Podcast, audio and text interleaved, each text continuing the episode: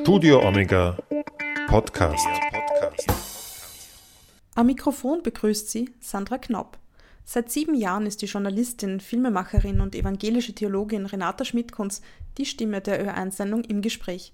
Die Liste ihrer Gesprächspartner und Gesprächspartnerinnen ist lang und umfasste heuer etwa schon Persönlichkeiten wie den katholischen Theologen Johann Baptist Metz, den Ökonom Ewald Nowotny und die ehemalige Politikerin und Juristin Heide Schmidt. Im Interview mit Desiree Brammer erzählt Renata Schmidt-Kunz, wie ein tiefsinniger Austausch entstehen kann. Brammer absolviert gerade den Kurs Berufsjournalist an der Katholischen Medienakademie.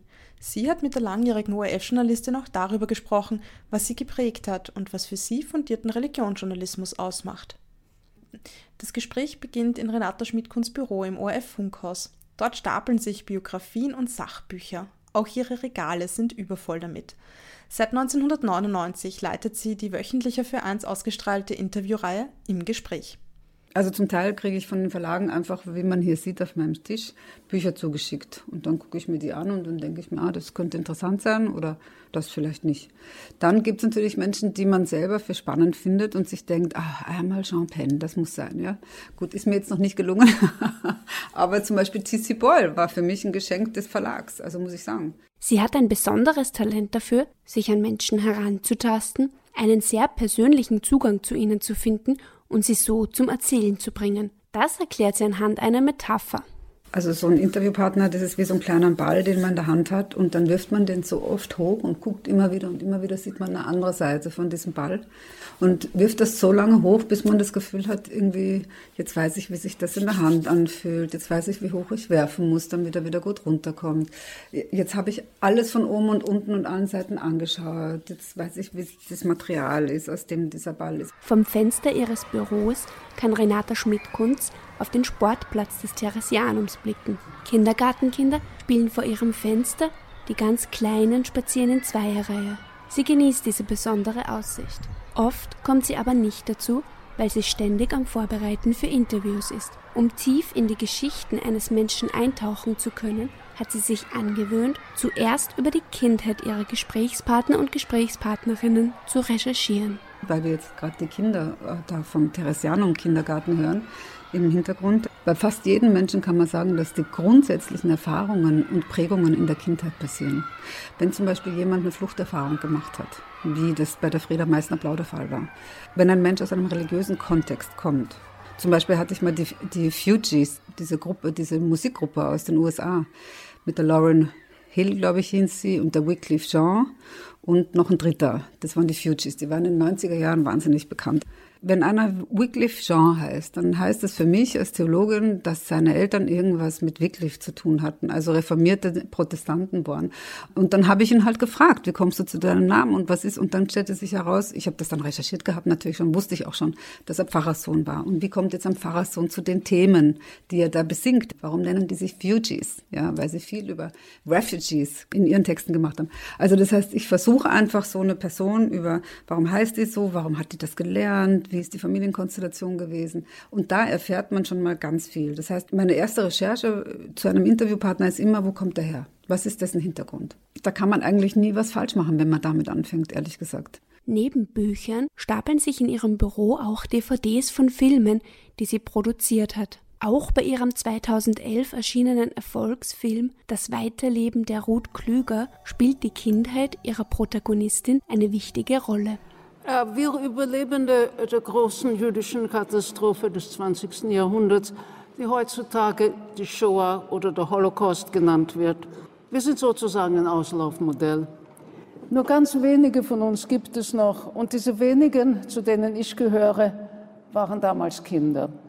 Mit zwölf Jahren überlebte Ruth Klüger den Holocaust als einzige ihrer Familie. Der Film lebt von der persönlichen, vertrauensvollen Beziehung, die Renata Schmidt-Kunst zu Ruth Klüger, die heuer verstorben ist, aufbauen konnte. Wie gelingt es ihr, diesen Draht zum Menschen herzustellen? Naturtalent? Ich weiß es nicht. Es gibt Leute, mit denen komme ich überhaupt nie nahe. Und mit der Ruth war es auch nicht immer einfach. Also die war auch eine sehr hm, schwierige Frau. Ich habe anfangs natürlich wahnsinnigen Respekt vor ihr gehabt. Da war ich schüchtern, auch ich bin schüchtern. Und dann habe ich aber gemerkt, dass sie mir vertraut. Dieses Vertrauen, das sie gewonnen hat, hat die besondere Qualität des Films ausgemacht. Es gibt zum Beispiel eine Stelle, wo ich die Ruth gebeten habe, ob wir sie nachts, wenn sie schläft, drehen dürfen. Weil ich wusste, dass sie, sie hat auch ein Gedicht darüber geschrieben, dass sie es so empfindet, dass ihr Vater nachts wie ein Gespenst spukt, sozusagen. Im guten Sinne spukt natürlich. Und dann wollte ich das, diese Szene haben. Und das ist schon so ein Zeichen von ihrem Vertrauen auch uns gegenüber gewesen. Also das war mit dem israelischen Kameramann, dass wir nachts um fünf aufgestanden sind. Wir haben ja in Hotels gewohnt, also nicht bei ihr. Und ins Haus gekommen sind mit dem eigenen Schlüssel, den sie uns gegeben hatte. Und dann diese Nachtszene, wo sie im Bett lag, gedreht haben. Die ich im, im Film irgendwie so abgesehen davon, dass sie wunderschön gedreht ist, einfach wichtig finde. Es gibt im Englischen das Wort to haunt, to be haunt. Etwas verfolgt einen, ja. Das konnten wir gut umsetzen. Das hat mir gut gefallen. Ihr Talent, auf Menschen zuzugehen, hat sie aus ihrer eigenen Kindheit mitgenommen.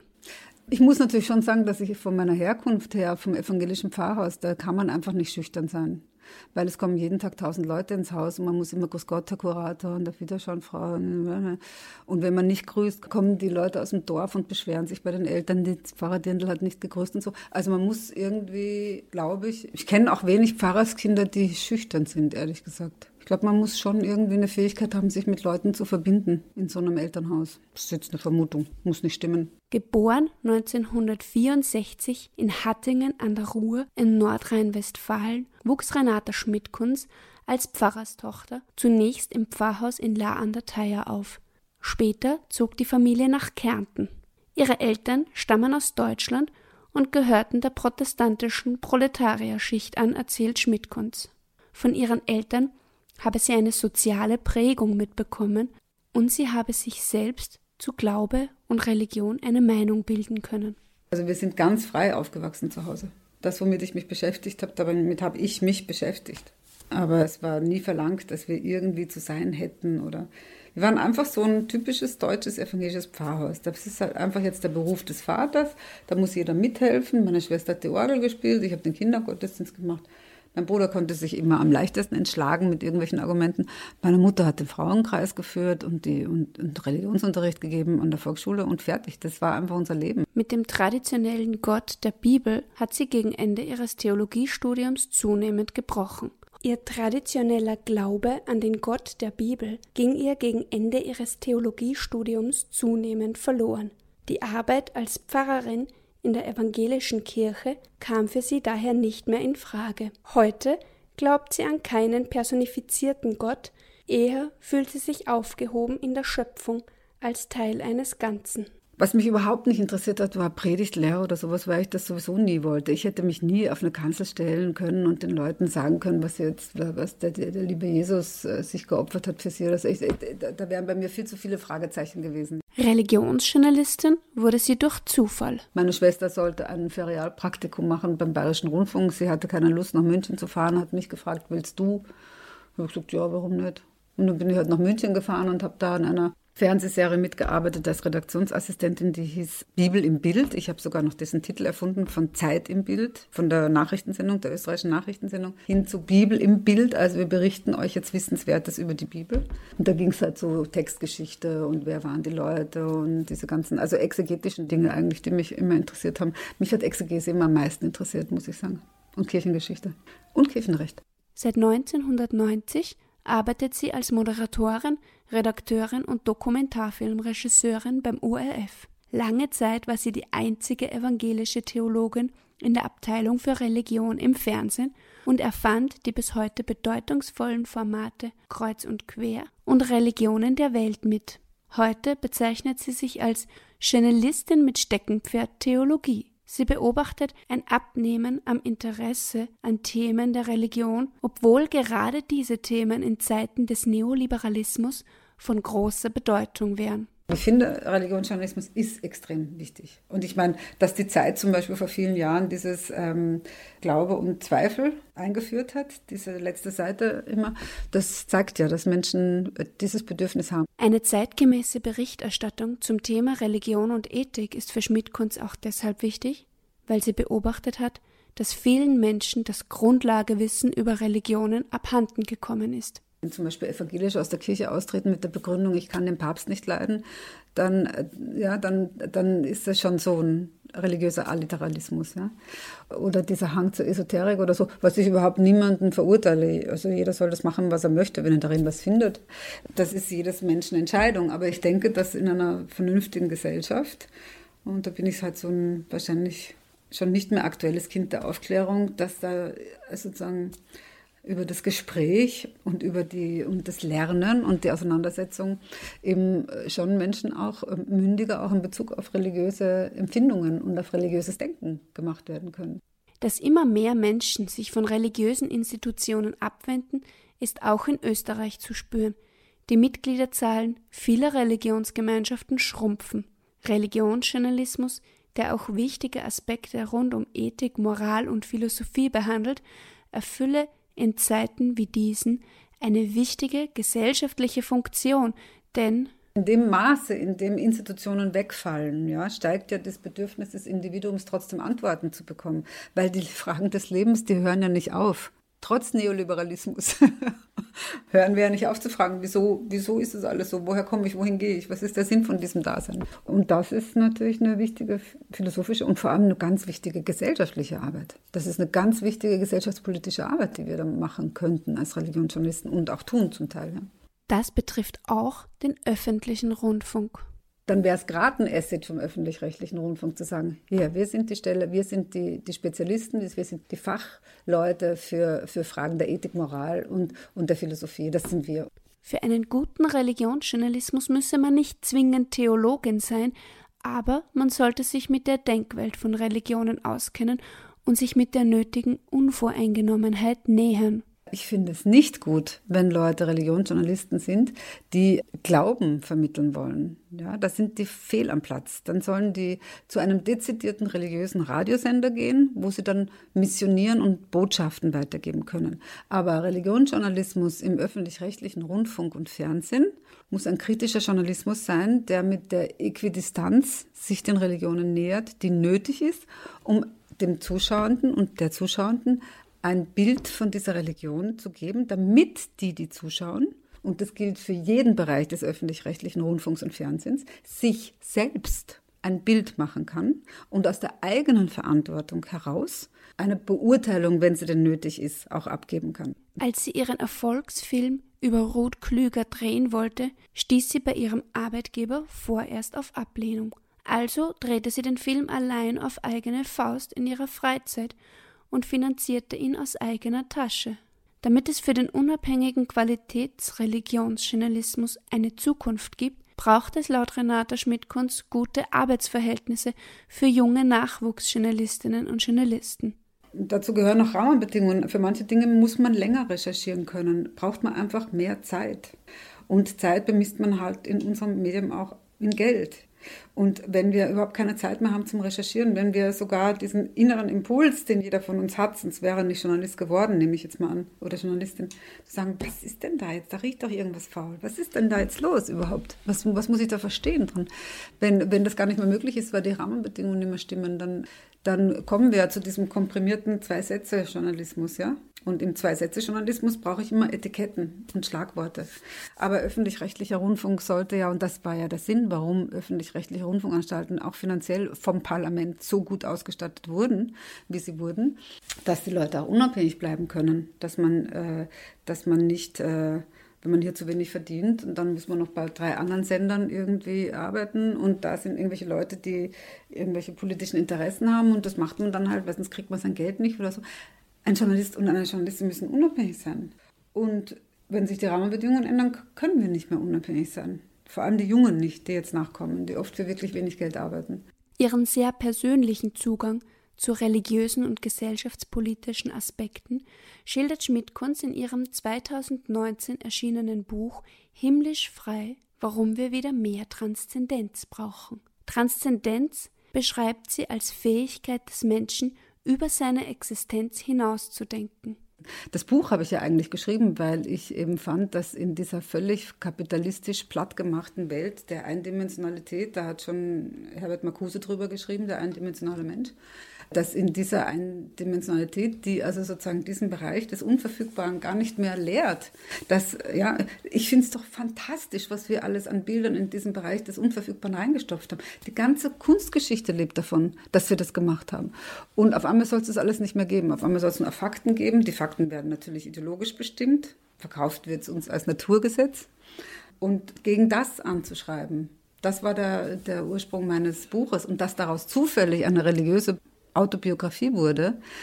Das hat damit zu tun, dass ich erklären wollte, wie ich zu diesen Gedanken gekommen bin, welche Erfahrungen ich gemacht habe in meinem Leben, um dazu zu kommen und zu sagen, wir brauchen diesen Bereich der Unverfügbarkeit. Wir müssen, wir müssen Platz in unserem Kopf haben und zwar mindestens hundertmal so viel, wie unser Kopf groß ist, muss es oder tausendmal so viel Platz um uns herum geben, äh, sozusagen noch andere Dinge denken zu können. Niemand würde auf die Straße gehen und sagen, wir kämpfen jetzt für Gerechtigkeit, wenn er nicht das Gefühl hätte oder das Wissen hätte oder eingeschult worden wäre in die Tradition, dass jemand sagt, weißt du, es gibt auch noch ein anderes Leben. Das ist möglich. Ein anderes Leben ist möglich. Besonders stört sie am Neoliberalismus, dass er den Mythos der Alternativlosigkeit aufbaut. Diese Sätze, there is no alternative, die, die regieren uns jetzt schon seit 30 Jahren. Und ich sehe das bei den Menschen, wie sie, viele Menschen so alternativlos denken. Und der Satz, der dazugehört, ist immer, na, da kann man halt nichts machen. Ja, wenn ich nichts mehr machen kann, dann hänge ich mich doch auf, dann lege ich mich ins Grab. Wissen Sie, was ich meine? Und das war der Impetus, warum ich dieses ähm, Buch geschrieben habe. Und dass man, wenn man diese Ansicht hat, himmlisch frei sein kann im Sinne von, ja, was kann man mir schon wegnehmen außer das Leben? Mehrmals im Gespräch erwähnt Renata Schmidtkunz die evangelisch-lutherische Theologin und Pfarrerin Margot Kessmann, über die sie einen Film gemacht hat. Diese würde viele verschiedene Menschen ansprechen und Hoffnung geben.